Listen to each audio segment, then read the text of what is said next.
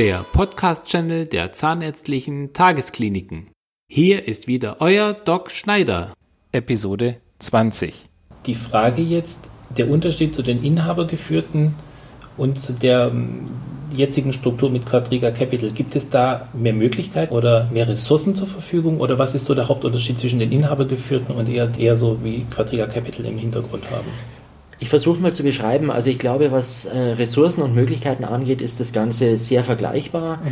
In inhabergeführten Unternehmen hat man mehr den Inhaber selbst und auch die Familie des Inhabers um sich. Mhm. Sei es, dass irgendwelche Feiern stattfinden, wo man dann auch ähm, sich einbringen darf und wo man zwangsläufig dann eben auch äh, hier eine persönliche Interaktion hat. Das ist naturgemäß jetzt bei der Quadriga-Gruppe nicht so.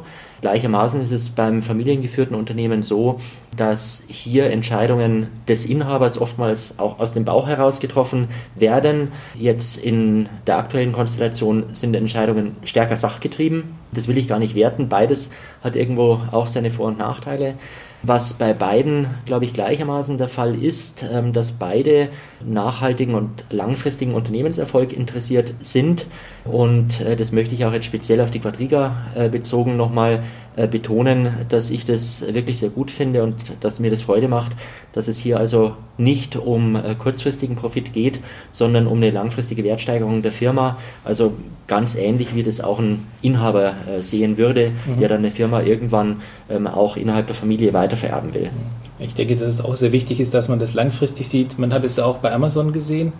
Jeff Bezos hat seine Geldgeber auch jahrelang, zehn Jahre, um es genau zu sagen, hinhalten müssen. Äh, Amazon war da nicht sehr erfolgreich, hat, war auch kurz vor dem Konkurs und man sieht jetzt, was daraus entstanden ist. Also wenn man das Ganze langfristig sieht, hat man doch die Chance auf mega Erfolg. Ja. ja, Nils, du hast ja vorhin schon angeführt, du hattest ja auch schon andere Arbeitgeber. Welche Erfahrungen hast du denn dort gemacht und wieso hast du dich jetzt schlussendlich für die ZDK entschieden? Beziehungsweise warum du dich dafür entschieden hast, wissen wir, du hast mehr Möglichkeiten, das, genau. das gefällt dir einfach besser. Aber welche Erfahrungen hattest du denn bei den anderen Arbeitgebern? Ja, also das äh, auf den ersten Blick äh, schaut vielleicht mein ehemaliger Arbeitgeber in der Außenwirkung ähnlich aus zur ZDK. Man muss aber sagen, dass äh, jedes, jedes größere zahnmedizinische Versorgungszentrum unterschiedliche Konzepte mit sich bringt. Und ähm, da habe ich einfach beim im alten Zahnzentrum speziell die die Erfahrung gesammelt, dass es für mich irgendwann nicht mehr weiterging. Also es, mhm. irgendwann möchte sich jeder mal weiterentwickeln. Man muss dazu sagen, neun Jahre ist eine extrem lange Zeit. Da ja. liege ich sicherlich weit über dem Durchschnitt, was, was, das, mhm. was die Zeit einfach angeht, in so einem großen Zahnzentrum zu arbeiten. Und aus fachlicher Sicht lief es dort immer wunderbar und ich hatte auch viele Weiterbildungsmöglichkeiten oder Weiterentwicklungsmöglichkeiten. Ähm, ich wollte aber speziell nochmal äh, mehr in Richtung Teamführung, Personalführung, ganze Standortführung, dort mehr Erfahrung sammeln. Das wäre schon in der Alten-Gruppe auch zum Teil möglich gewesen, dennoch nicht genauso, wie ich es mir einfach vorgestellt habe. Und da habe ich mich im April letzten Jahres einfach sehr gefreut, dass ich den Dr. Maurer persönlich kennenlernen durfte. Mhm. Und äh, da sind wir wirklich mit Liebe auf dem ersten Blick schnell zusammengekommen. Also das heißt einfach, du hattest viel bessere Perspektiven. Ja. Mhm. Okay. Ja, Herr Dr. Mauer, wie sieht denn so ein typischer Arbeitstag bei Ihnen aus, beziehungsweise können Sie uns eine Geschichte aus Ihrem Alltag erzählen, was Ihren Job als CEO so erfüllend macht? Ich glaube, den typischen Arbeitstag gibt es tatsächlich nicht, aber so der Durchschnittstag, wenn man so will, äh, würde idealerweise schon mal mit Frühsport beginnen mhm. und danach einer Fahrt ins Büro. Dann meist äh, kurze Abstimmung mit meiner Assistentin, der Regina Luber, ähm, Abstimmung auch mit den anderen Abteilungsleitern, auch was die anstehenden Themen des Tages angeht. Dann auch Büroarbeit, auch die gehört dazu, mit äh, Schriftkram und dem, was letztendlich hier eben auch anliegt am Tag. Mhm. Äh, dann gerne auch Abstimmung mit einem der Standorte, vielleicht auch ein Besuch vor Ort, um da Themen auch vor Ort äh, zu klären, Fahrt zurück ins Büro und äh, dann vielleicht Vorbereitung des nächsten Tages, Vorbereitung von Gremienterminen, was auch immer so ansteht. Und dann, wenn alles gut geht, auch irgendwann nicht allzu spät die Fahrt nach Hause. Gut. Ja, das war so Ihr typischer Arbeitstag. Die Frage noch, was macht Ihren Beruf so erfüllend oder für Sie erfüllend? Ich glaube tatsächlich, dass es einerseits die Vielseitigkeit ist, weil sich die Dinge zwar wiederholen, aber doch nicht in dem Maße, dass es dann eintönig wird. Mhm. Und vor allem sind es eigentlich die Gestaltungsmöglichkeiten und die äh, Chance, hier durch das, was ich persönlich tue, das, was ich entscheide oder das eben, was ich dann hier auch bewirken kann, auch zu sehen, dass sich hier eine Firma auch in ihrer Richtung ändert und das Ganze hoffentlich auch in eine positive Richtung. Hm. Also das, was Sie sozusagen bewegen können, macht die Erfüllung aus. So kann man es beschreiben. Ja, Nils, als geschäftsführende Zahnärzte haben wir natürlich einen typischen Arbeitstag, das ist klar. Aber ja. was ist jetzt so das Erfüllende an unserem Job? Ja, das Erfüllende ist, wie ich es am Anfang schon erwähnt habe, wenn man es wirklich schafft, sein Team für sich zu gewinnen, da wirklich alles zusammenzuhalten und am Ende, ja, den Erfolg am Ende gemeinsam mit dem Team zu ernten. Also das ist etwas, oder die Lorbeeren dort zu ernten. Das ist wirklich was, was mich am meisten erfüllt, wenn man Dinge selber mit ins Spiel bringt, gestalten kann, wie Sie es gesagt haben, Herr Dr. Mauer. Und ja, am Ende sieht, wie schön das funktioniert und dass es einfach uns alle weiter nach vorne bringt. Hm. Herr Dr. Maurer, was denken Sie denn, wie Ihr Berufsbild in fünf oder zehn Jahren aussehen könnte, beziehungsweise wie sehen Sie die Zukunft in der Zahnmedizin und der ZDK im Speziellen? Ich glaube, was mein persönliches Berufsbild angeht, äh, da wird es keine wesentlichen Änderungen geben. Also ich glaube, dass man unverändert als CEO einer Gruppe in der Lage sein muss, das Geschäft zu verstehen und gleichzeitig irgendwo eine Vision auch in eine Strategie und äh, in die Operative umzusetzen. Mhm. Möglicherweise muss man noch stärker als bisher auch die Inhalte des Geschäfts und auch die Veränderungen des Geschäftsfeldes verstehen. Aber ich glaube nicht, dass es da äh, grundsätzliche Änderungen geben wird.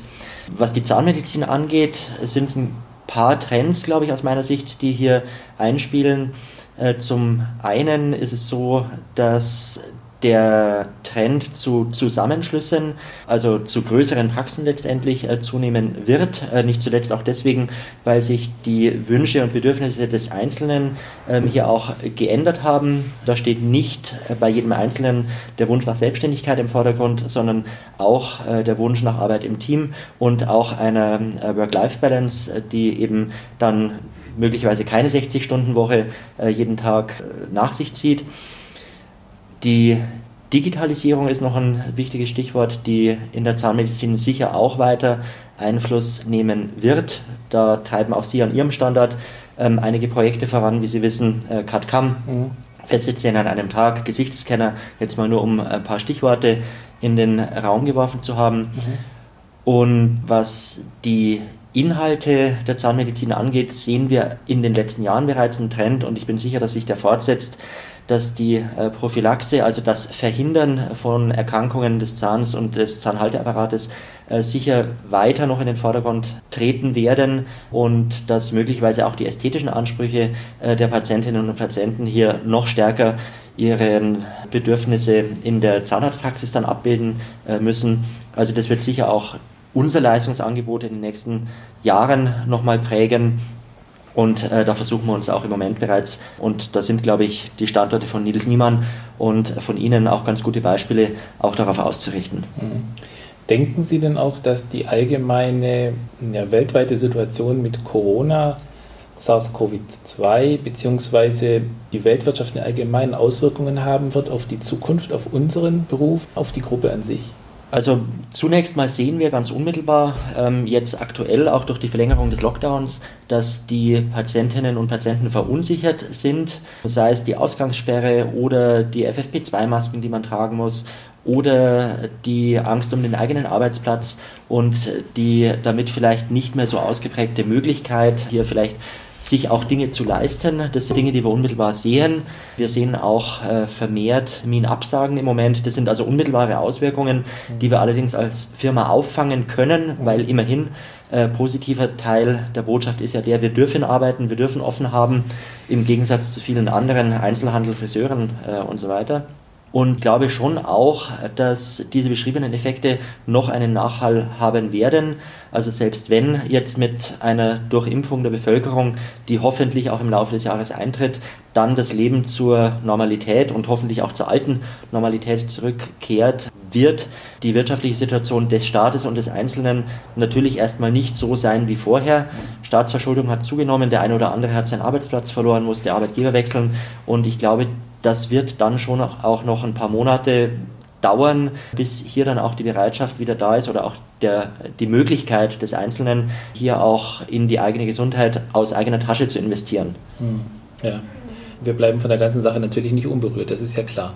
Aber wir dürfen, und das, was Sie gerade eben gesagt haben, auf höchstem hygienischen Niveau weiterarbeiten. Und ich denke, dass wir auch im Speziellen in der Gruppe sicherstellen, durch die Maßnahmen, die wir ergreifen, sei es durch FFP2-Masken oder sei es durch Tests, dass ja keine Ansteckungsgefahr besteht oder nur eine sehr geringe Ansteckungsgefahr besteht.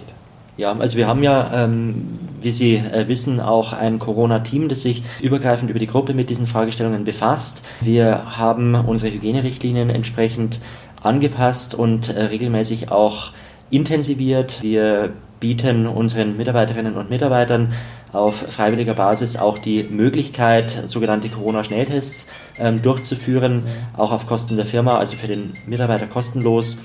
Und das ist auch was, was wir unseren Patientinnen und Patienten vermitteln können, äh, dass wir hier also auch in einem sicheren und geschützten Umfeld äh, gute Zahnmedizin anbieten können. Selbstverständlich ist es so, wir haben immer wieder Quarantäne oder auch Krankheitsfälle, die Mitarbeiter betreffen, die entweder erkrankt sind oder auch in Kontakt mit einer erkrankten Person. Aber wir konnten jeweils auch dann in Abstimmung mit den Gesundheitsämtern diese Ereignisse so eingrenzen, dass wir tatsächlich keinen einzigen Tag bisher eine Klinik Corona-bedingt schließen mussten. Das ist doch sehr gut. Nils, ja. Wie siehst du denn jetzt unser Berufsbild in fünf oder zehn Jahren, beziehungsweise die, die Zukunft der Zahnmedizin und der ZDK im Speziellen? Ja, da stellst du wieder eine sehr interessante Frage. Ich stelle nur interessante ja, Fragen. Ich merke das. Ähm, es ist ja so, dass die Mundgesundheit unserer Bevölkerung immer weiter steigt. Das ist zum Glück so. Und deshalb wird der Fokus unserer Behandlung sich sicherlich auch ändern. Und der Fokus liegt weiterhin sicherlich in der Prophylaxe und auch in den zahnerhaltenden Maßnahmen.